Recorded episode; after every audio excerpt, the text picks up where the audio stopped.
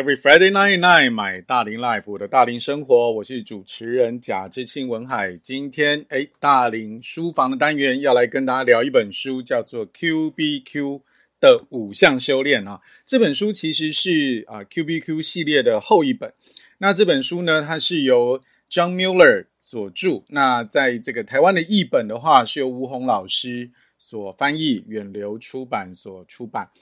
呃，Q B Q 是一本非常呃，在当时引发一阵风潮的一本书啊，因为呃，以现在的这个环境来讲啊，已经越来越多人发现，就是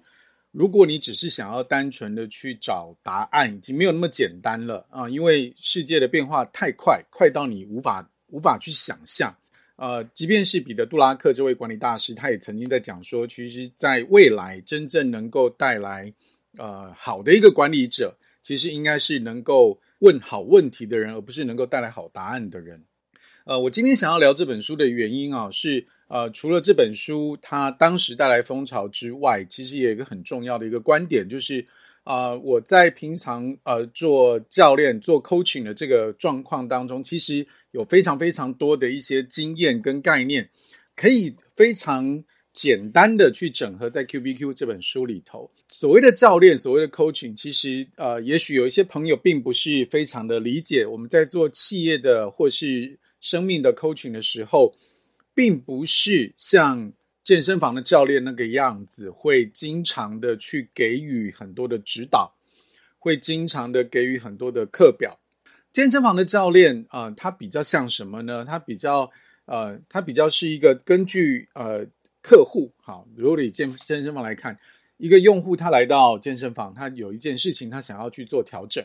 那教练呢会跟他拟定一个目标之后，他会去协助他，用他的专业去协助他，能够把呃这个缺乏的地方去练起来。而在这个当中，教练是给予很多的指导的角色。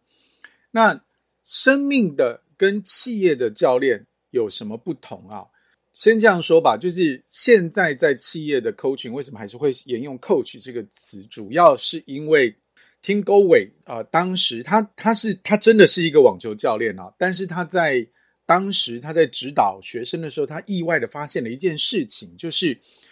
如果你给予过多的指导，其实有时候学员不见得能够清楚的去理解究竟你在讲什么，因为你们彼此之间没有同框啊，所以。在教学当中会大量的使用镜子啊，或者是这个录影器材。可是即便如此，仍然会有一些差异，因为每一个人的习惯会有一些不同。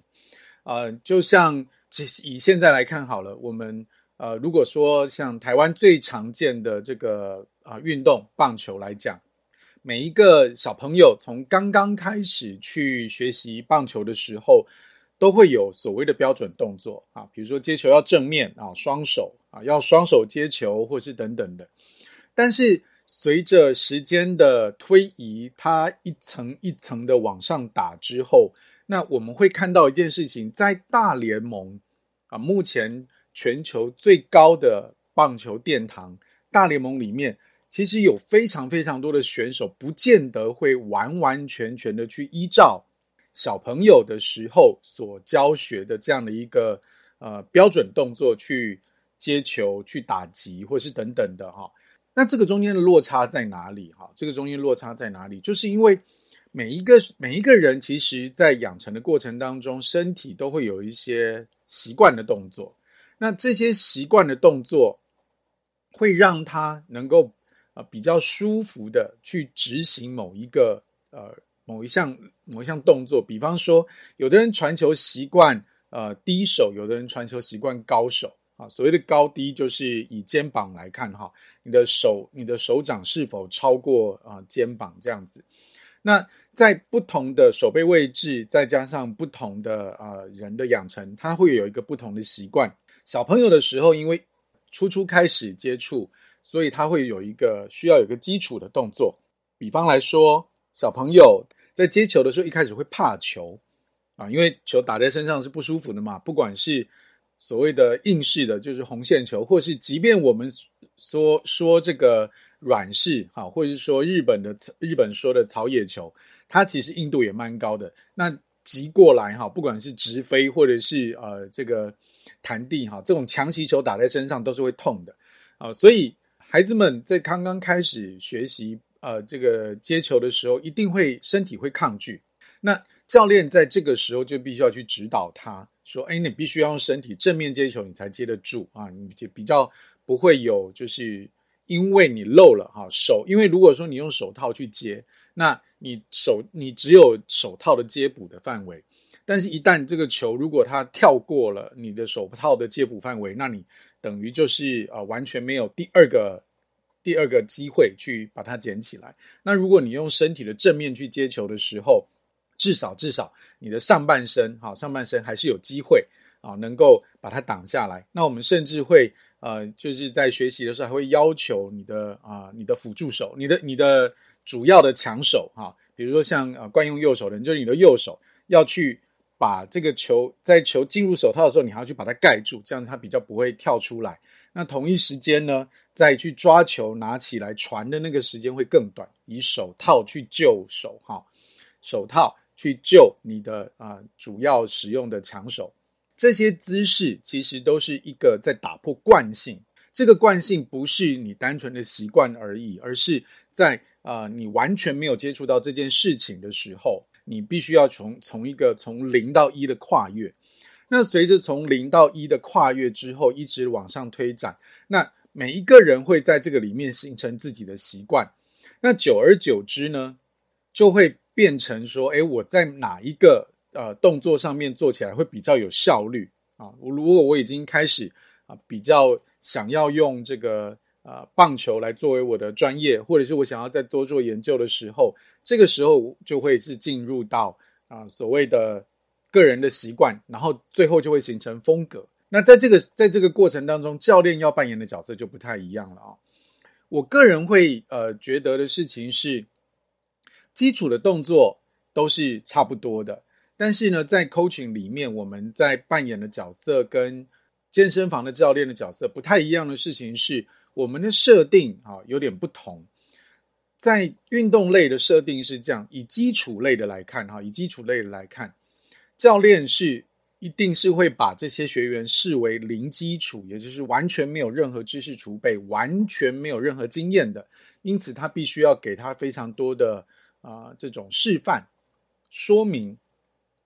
指导在旁边协助他，让这个人从零开始往一跨越。但是呢，当这个人已经开始有一些基础的储备了之后，啊，那这个人的理解会慢慢慢慢的形成，因此教练的角色呃就会开始转变。所以我们在呃往大联盟的方向去看的时候，我们会发现，所谓的打击教练不见得是那个会去把选手的姿势修正成啊原来我们所谓的标准动作的那个概念，而是尽可能的去让他发挥。他的特长，总教练也是这样。总教练就是把合适的人在合适的时间放在合适的位置。我们希望他能够发挥出我们期待的那个结果。那每一个能够打到大联盟的人，一定都有相当的能力。因此呢，总教练在那个时候所做的就是调兵遣将，去让这一支球队能够好好的运作。旁边的打击教练、投手教练就是协助总教练来看啊，这些人。他在这个过程当中，目前的状态是什么啊？有没有需要去补强些啊、什么样的缺乏？而这个补强倒不是啊，因为他真的不行，而是因为我们接下来对于整个球队的整体的呃战力啊，我们要面对未来其他联盟里面其他的球队，那我究竟会需要一些什么样的球路啊？那我可以在这个选手身上去做发挥。那这样的一个状况来讲的话。比较多的事情是试着给予一些啊、讨论，然后让选手能够在自己的基础上能够找到发展的新的方向，把原来的能力炸出来。企业教练跟生命教练的呃逻辑比较像后面这一段哦，这这是我个人的呃体悟跟理理解。企业教练跟生命教练，其实呃，我们在啊、呃、做这种 coaching 的时候，有一个基础的设定，就是我们相信每个人都是有足够的能力、人脉跟资源去处理面对他所遇见的问题，甚至甚至是他曾经有类似的经验，只是这个人因为很多的外在的因素，可能来自于情绪，可能来自于啊、旁边有太多太多的压力，使得他暂时忘记了忘记了这个他啊、呃、拥有的经验或能力，因此他被卡在现在的这个地方。那么教练就会协助他来找到、想起这个他自己原来就拥有的东西。OK，那怎么找到呢？就是不停的大量提问，这就是我们今天会联动到这本书，叫做 QBQ（Question Behind Questions）。这一个呃概念其实跟教练是非常非常的像的啊，就是因为我们所面对的问题，我们眼睛所看见的那个点，大部分会因为我们的刚提到了压力啊、工作啊、情绪啊，使得我们能只只会被。只能局限在某一个层次，但是呢，在这样的一个状况底下，如果我们从脑科学来讲的话，就是我的系统一掌握了懒人包哈，掌握了我整个大脑运作，因此我就没有办法看到更多的可能性。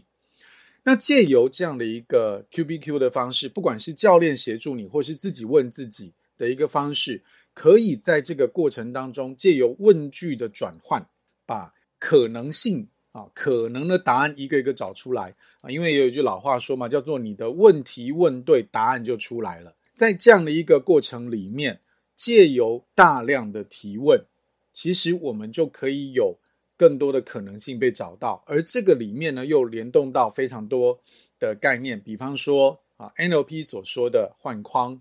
或者是在气管圈里面所说的当责，在这样的一个逻辑里面。啊，我们就可以啊，把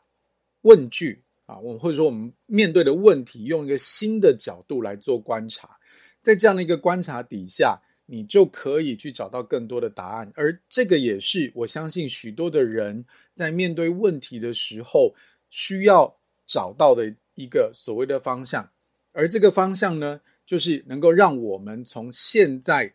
被困住的这个现况。往我所想要去的那个境界、那个画面往前走一小步，从零到一，这样的一个方式来说，啊，比较接近我刚说的大联盟或是职业选手的教练，因为他是把原来自己内在就有的能力炸出来啊，因为我们原来的设定也是这个样子。呃，我先说在这里再次的强调，基础的。这种教练，如果我们一般放到呃培训的话，我们可能是讲师，可能是顾问啊，那对应起来会比较像是。但是教练，我们做的方法不太一样，在整个的问题当中，并没有孰优孰劣，绝对没有这个意思啊。因为同样一个问题，我们会需要大量的资源，而这个资源呢，其中包含了我可以去找谁来协助我。举例来说，我现在碰到这样一个问题，我卡关了啊，完全不知道呃如何是好。那借由教练，我们可能会找到的答案就是啊，也许我可以从我知道的那个谁，请他来教我。而这个教，就是有点像我们刚刚所说的那个基础那个指导，他在写在旁边会给予一步一步一步的步骤，帮助这个人从现在的卡关往前继续前进。带着他啊，知道怎么一步一步往前踏。OK，我们回来再看刚刚这样的一个对话。教练是协助这个人从内在把自己原来就有的资源跟能力找到，而他找到这个客户、这个来访者找到的其中一个方式，是他想起来谁可以去教他，谁可以去帮助他，而这个时候他要去找的就是讲师跟顾问。因此，在每一个人面对的问题当中，我一样在强调，就是没有所谓的孰优孰劣，绝对没有，而是我们需要大量的工具跟专业人士协助我们往我们所想要的那个理想的方、理想的画面去前进。所以在这个状况底下，教练跟顾问跟讲师其实是同在一个一个船上的，它只是不在同一个时序当中出现而已。因此，我们的思考可以更加的宽广。好，这个也是呃我们在呃教练进行的当中会常有的发现。那有的人可能不习惯去找教练啊，一下子不习惯去找教练，因为找教练要做的事情有有以下几个哈，第一个可能是第一个要花钱啊，有的人可能还不习惯啊，或者是你目前现阶段状态不一定适合做这件事。然后第二个事情是你要对一个没有那么熟悉的人去揭露你的目前所做的、所面对的状况的时候，你可能也会不习惯。那所以呢，那这就是我今天所要跟大家分享的，借由 Q B 呃 Q B Q 的这一本书，问题背后的问题，以及它的联动的第二本书叫做 Q B Q 的五项修炼，可以先从自己的角度试着去把能力跟方呃跟这个资源找出来，然后当你发现了这些事情之后，也许这个在这个状况底下，你会想到说，哦，可以试着去找教练了，或者是说可以试着去找讲师了，这个时候。可以再往下一步。总之，每一个人都是想要从自己的现况进到那个理想的理想的方面。那如果你还不习惯呃找教练的话，这本书可以协助你。下一趴我们回来来聊聊在这个书当中的一些观点。马上回来。I like it, I love it, I want some more of it. OK，Every Friday night night 嘛，大龄 Life，我的大龄生活。今天大龄书房的单元跟大家分享 QBQ。啊，这一本书所带给我的一些观念，我一直觉得啊，在读完了之后，这本书就是总和了，就像前一 part 所跟大家聊到的，就是聊到了教练，聊到了当责以及刻意练习等等这些概念啊。如果我们回到日常的生活当中，我们会常常看到一些人，甚至也许这个人就是你自己啊，就是你会这个怪天怪地怪父母哈，就是一天到晚怨天尤人。那也许在呃企业里面。我们会碰到那种就是啊，这不是我的错，我不知道啊。那这个部门呃，这个工作应该归那个哪哪哪个哪个部那个部门负责，或是我们在这个事情啊麻烦产生了哈，搞砸了之后，就是诶，他们怎么不事先沟通好，或者是呃，我们为什么要等要忍受这一些？那如果是呃在企业里面，有的时候呃，我们面对一些新的全新的任务，因为没有过往的经验。所以我们会期待有一个人可以来教导，可以来训练这些反应啊。我觉得从脑科学来讲都是正常的啊。就像我常在跟啊，最近因为一些企业的邀请，会希望我能够去讲有关抱怨、有关当责的题目。那我自己对于抱怨跟当责啊的概念是，以前我们在呃以大龄人来讲，从小的一种教导的过程当中，都觉得是抱怨是不好的啊，不要抱怨。啊，不要抱怨，一定要去找出正面的看法。那我觉得这样的一个逻辑其实没有错啊，先说没有错，只是它有一点跳跃，太跨越了啊。那一呃，特别是尤其在呃现在的不管是八零后、九零后，甚至是零零后这一群呃年轻的朋友们，他们在成长的过程当中，呃，那种团队式的那种框线比较没有那么明显，因为。家里的孩子就很少了，然后同样班上的同学也很少。像呃之前有聊过嘛，以这个七零年后生的朋友们，大概啊、呃、在台湾的话，班上曾经都出现过五六十人是很正常的啊。尤其我所住的呃地方是呃中永和地区啊，是离台北市最近的卫星城。这个地方真的是人多到一个很夸张。我那个时候读的小学是一万多，一万两千个学生啊，那个放学跟逃难一样。好，那可想而知，那个时候只能用团队的方式啊，团体的方式，用一个集体的框线。要不然的话，一个老师要去面对六十个孩子，讲真的，你要在两三周内去记住每一个孩子的脸跟名字就已经不容易了啊。在现在的孩子的一些年轻的朋友，他们成长历程比较没有这个段落。没有相关的经验，所以他的他受到的这个框线比较少啊，这个没有不好哈，他反而比较可以自由。因此呢，对于他们来讲，在思维的逻辑上面，并没有办法用那么很单纯的，就是说你这样做就对了，听话照做就对了。好，这种这种说法是没有办法让他买单的，他内在不会认同这件事，所以呢，这个时候就必须要去告诉他啊，带着他把这个逻辑走完。不要抱怨，我自己的理解是这样：不要抱怨，只讲对了一半。抱怨没有不对，只是然后呢？抱怨真的没有不对，因为这个是从脑科学的概念来看，它呢就是对于你自己现况的一个反应跟表达，因为这个是目前你所面对的现况是你不熟悉的，你感觉到没有安全感了，因此呢，你开始有一个表达，你会希望能够回到那个安全的范畴里面，那但是你不知道该怎么办，所以你会提出这样的一个啊、方式，一个一个声音，你希望周边的人可以协助你去做这件事情。其实这是一种表达，这是一种情绪，但是呢，并不是每一个人都有这个啊、能力或必要去帮助你做这件事情，尤其在现在的工商社会，对吧？因为薪水是你领的嘛，为什么要别人帮你做这件事情呢？所以这个时候就有开始人讲当责啊，就当责啊，就我要开始去啊，看见这个问题，我就要去想到解决的办法，然后开始去执行它，对，都对。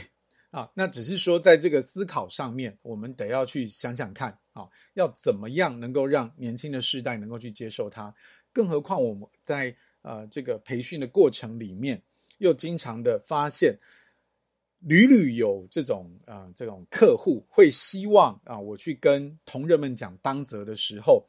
都会觉得说啊，这个都是因为他们应该怎么做，他们应该怎么做，他们应该怎么做。但是实际上，我们在细究当责的这本书，它里面所提的这个概念的时候，又会发现，哎，其实当责的概念并不是去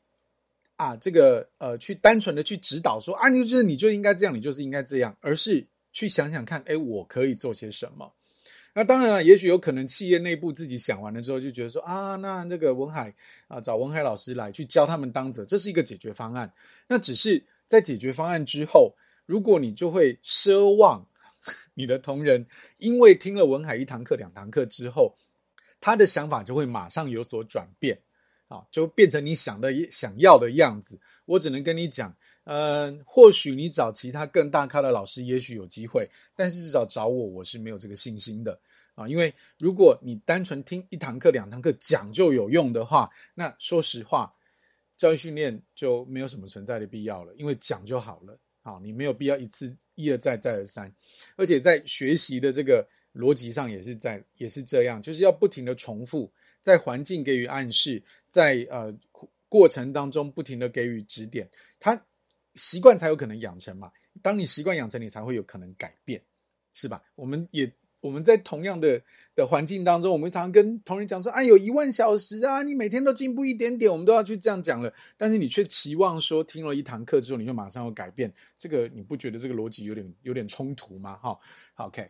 所以呢，我们要讲回来，就是在 QBQ 里面的它的逻辑就是，我们用不停的提问，而这个提问不是去责怪啊，不是单纯去问别人为什么不，我们为什么没有，而是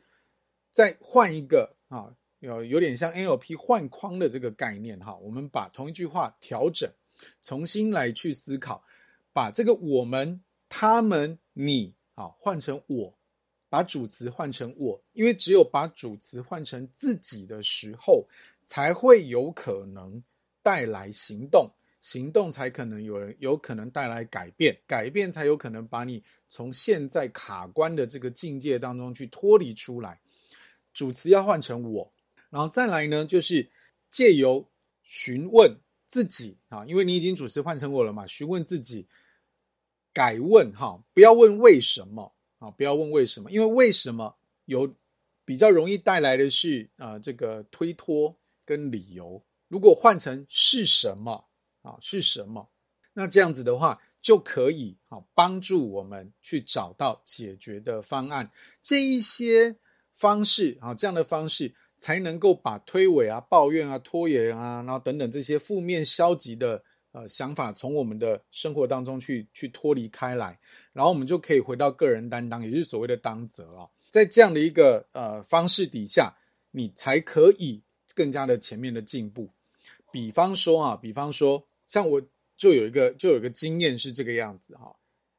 问句问的不对，其实你带来的结果会是不一样的啊。我有一次去坐飞机，那那一次呢，我印象很深刻，是我难得第一次要坐联航，因为我那一次只要去澳门而已。啊，我想说这么短的航程哈，而且又快，那我就买个便宜的机票嘛，因为呃，这个对方在邀请的时候，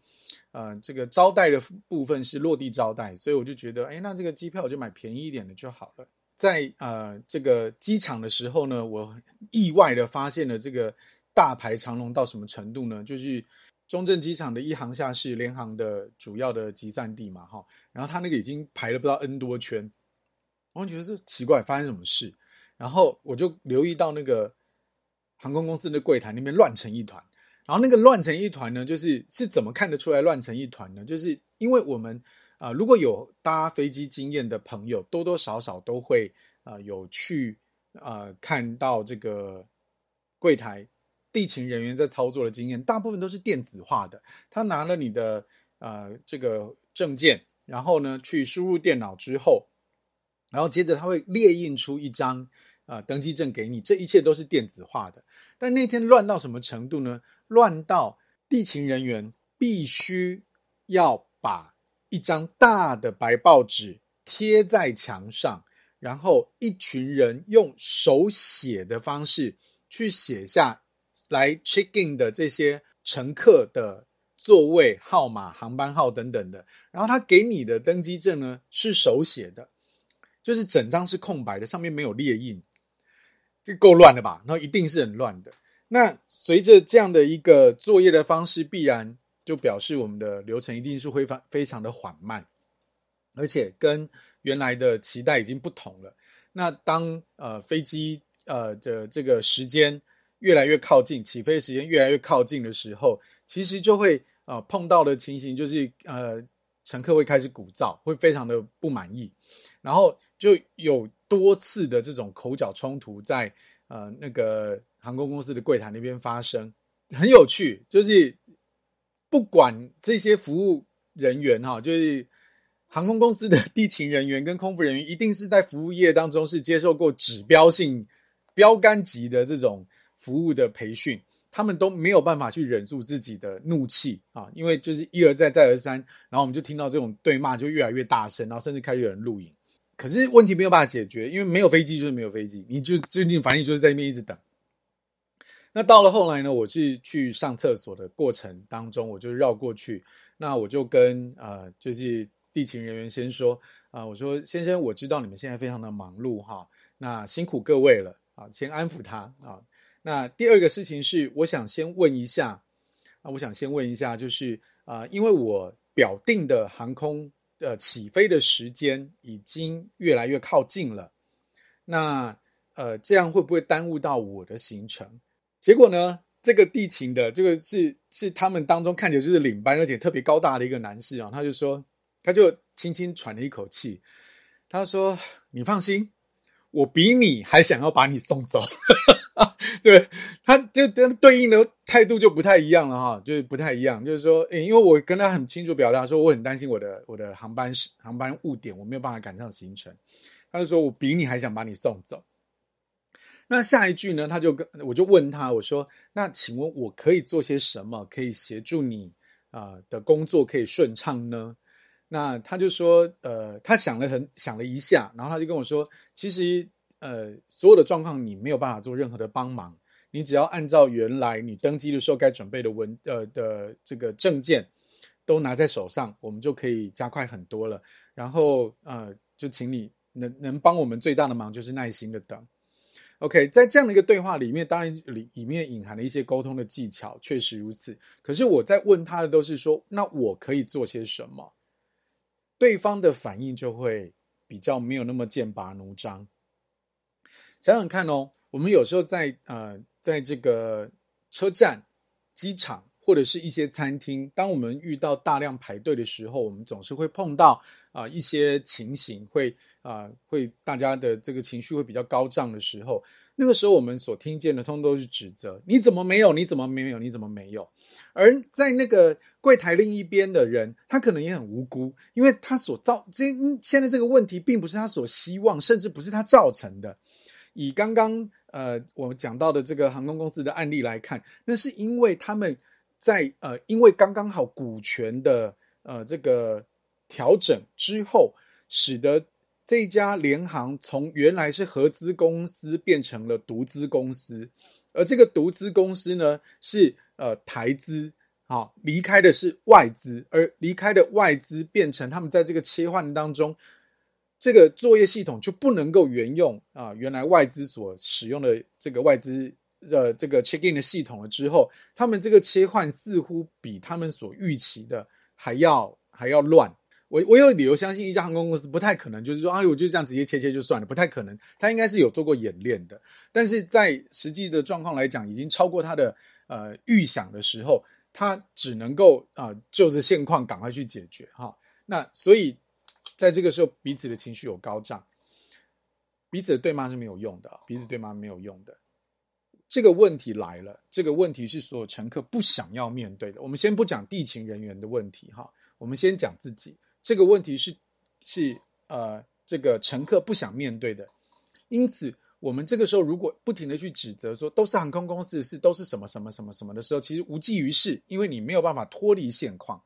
甚至是你没有办法去啊、呃，对于后面所可能引发的这种呃，讲蝴蝶效应有点大哈，引发的这种波澜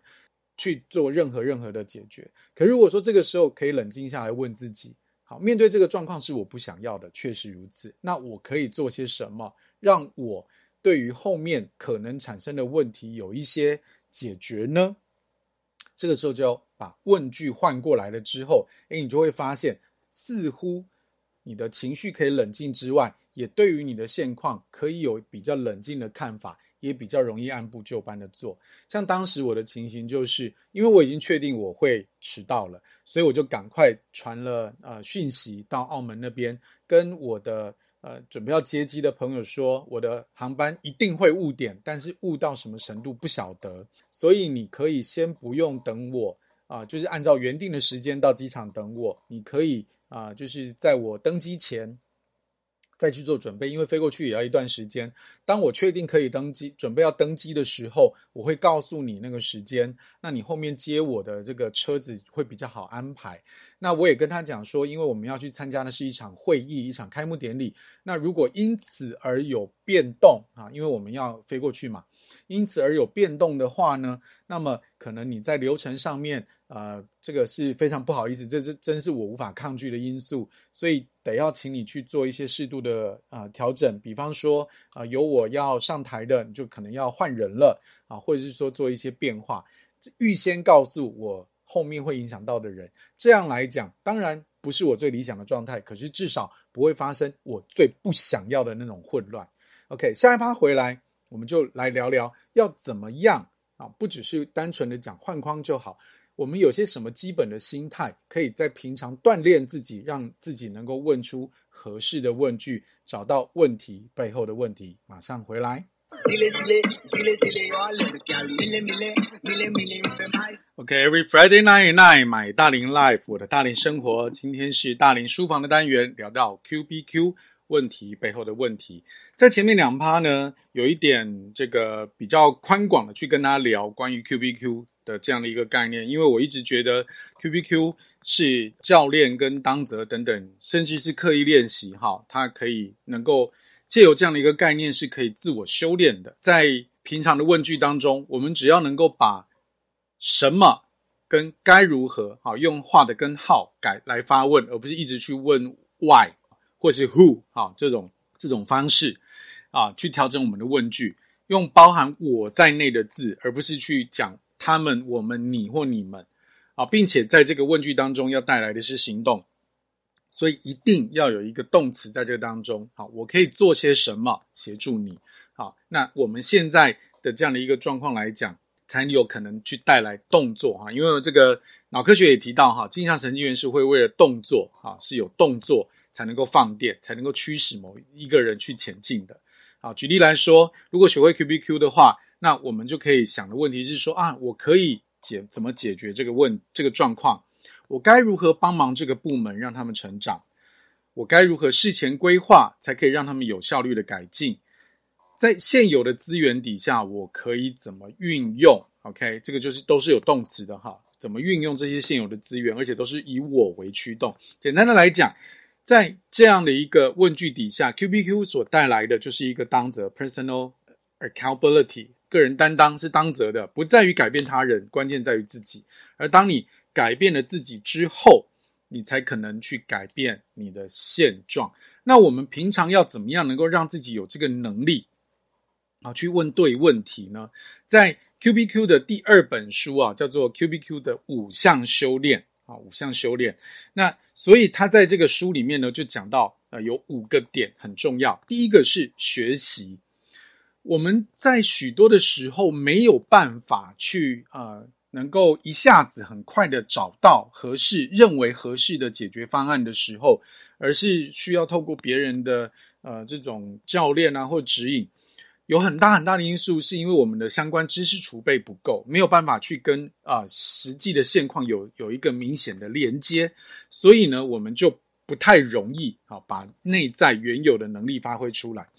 因此呢，我们要透过学习，而且呢，当你透过学习，你的内在能力也会扩张。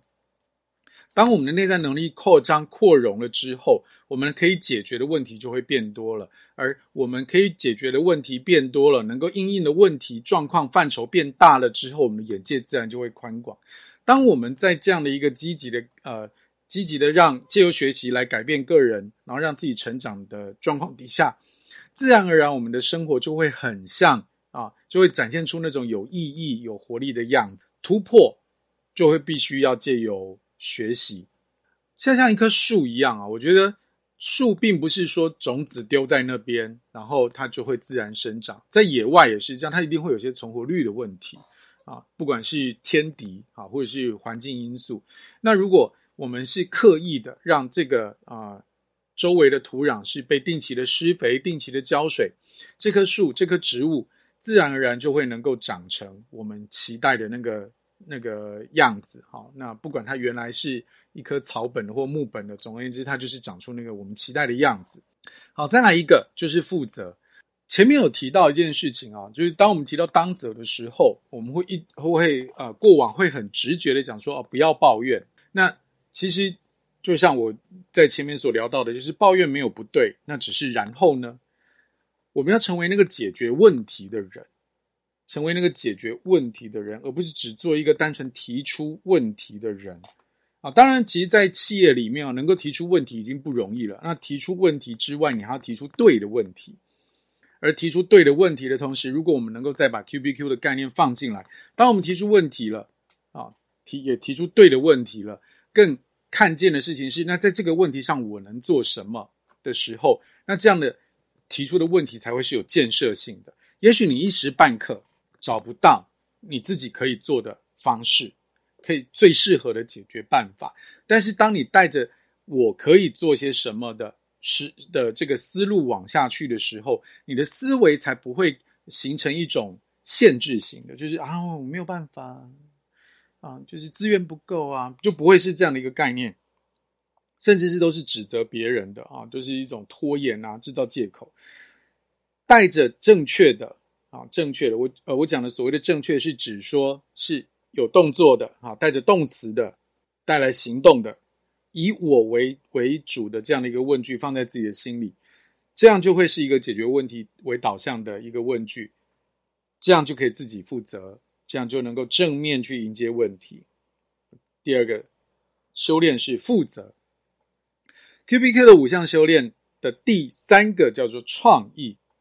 创意是。我们之所以会没有办法啊，从一下子很快的从我们的现况往前进，有的时候是因为除了我们的学习的能量不够之外，有的时候是诶，我们可能没有想到啊，可以这样做。那么这些没有想到，不是你刻意的，而是因为我们人嘛，总是有限，而这个有限是来自于我们在现有的框架的一种局限。那我们这个局限，有的时候其实只要转一个转一个想法，其实即便是现有框架的限制，其实都有可能带来我们的一种新的想法。而这个新的想法就是所谓的创意。当创意来的时候，我们找到那个新方法，会让觉得哇，有一种豁然开朗的感觉，就好像。虽然很像魔术师，但实际上所谓的魔术师并不是无中生有，他是把现有的东西用其他的方式去展展现。所以，当我们能够面临障碍，能够想出另外一种方法来达到目标，这就是创意。而这个创意呢，我们会需要有一些方式，稍后我会说。那么再来服务，帮助他人成功，用心来带来服务啊，在人际关系上面，讲真的啊，就是我一直都发现那句话真的没有错，有关系就没关系。如果我们能够跟我们周遭所碰到的人，能够保持一个良好的人际关系，那么我们无形当中能够获得资源跟资源就会特别特别的丰富。而这个资源跟资源要怎么来呢？其实就是借由服务的方式去帮助他人成功。好，那接着。就聊到一个很重要的事情了哈，你要帮助他人成功，你要去建立啊丰富的资源，不管是在人脉啊，或是物品上面都好。总之，你没有信任，这一切都不会发生啊，这一切都不会发生。好，来重复一下，在 QBQ 的五项修炼当中，学习、负责、创意、服务跟信任。我觉得这个五个东西是一个非常啊、经典的啊，就是说能够只要在平常的当中，你有大量的这样的一个修炼，那么 QBQ 展现在 QBQ 上面，就是能够带你问出好的合适的问题，能够带你去改变现状的问题，改变了自己，你就能改变现状。OK，那呃，在这样的一个思考上面，对于我来讲，我的收获是什么呢？我觉得五个东西。很刚好的，可以一一的跟 BNI 目前啊在强调的五个基本功去做对应。那怎么说呢？BNI 既然是一个能够建立超过三十三十多年啊，今年是三十七年的一个国际性的引荐型的商务机构，那么在这样的一个状况底下，里面必然有大量的信任，而这么多专业人士聚集在一起，互相一定会有学习。那要怎么样来够运用这些系统呢？刚刚好，我会有一些。啊、这个刚刚好跟这个五个修炼是有对应的啊。BNI 的五个基本功呢，分别是出席、引荐、培训、一对一跟带人才。那么我们如果对应到 QBQ 目前啊，我们刚刚所讲的这个五项修炼当中，很容易理解的就是学习就跟培训是在一起的。因为呢，你有大量的学习，你去啊、去汲取在这个三十七年的这样的一个。商务机构所不停的有大量的专业人士所供应的经验，所供应的啊、这种想法，它会让我们每一个人，因为这些人的过往的经验，我们等于站在巨人的肩膀上往上看的时候，我们的眼界会被开拓，我们自然而然就会有成长，自然而然就会有突破。那么培训，好，我觉得这是在 BNI 当中一个非常重要的事情，而这刚好也跟 QBQ 的五项修炼当中的学习是相互对应的。第二个啊，第二个叫是 QBQ 的第二个的修炼叫做负责。负责就是要能够成为解决问题的人，这是刚刚提到的。而在 BNI 的这个五大基本刚当五大基本功当中呢，就有提到了叫做出席。出席是很多人会觉得说，哎，这个就很简单啦，你人来不就好了吗？好，那。但是也跟大家分享一下哈，BNI 的这个聚会呢是蛮特别的，它会选在早上六点半开始，一直进行到大概八点半到九点半之九点之间结束。那很多人会觉得说，为什么要这么早？原因是因为商务人士最不会被干扰的时间是这里啊，因为比方说我们有时候要约客户吃午饭。我们有时候要约客户吃晚饭，但是很少有人会约客户吃早饭，可以说几乎没有。所以，当我们能够在一周当中播出这样的一天这么早来到这个当中，我们会比较能够专心的啊，不被啊其他杂物干扰的来到这里。那这件事情跟出席的呃跟这个负责的关系是什么？六点半是大部分人刚刚起床的时间，而我们啊 BNI 当中是。你必须要已经着好装哈，我们的着好装是指商务或者是你在工作上面啊，能够展现你专业的服装，然后神清气爽的出席在啊不现在不管是线上或者是啊实际上的会场，什么东西要 ready 的。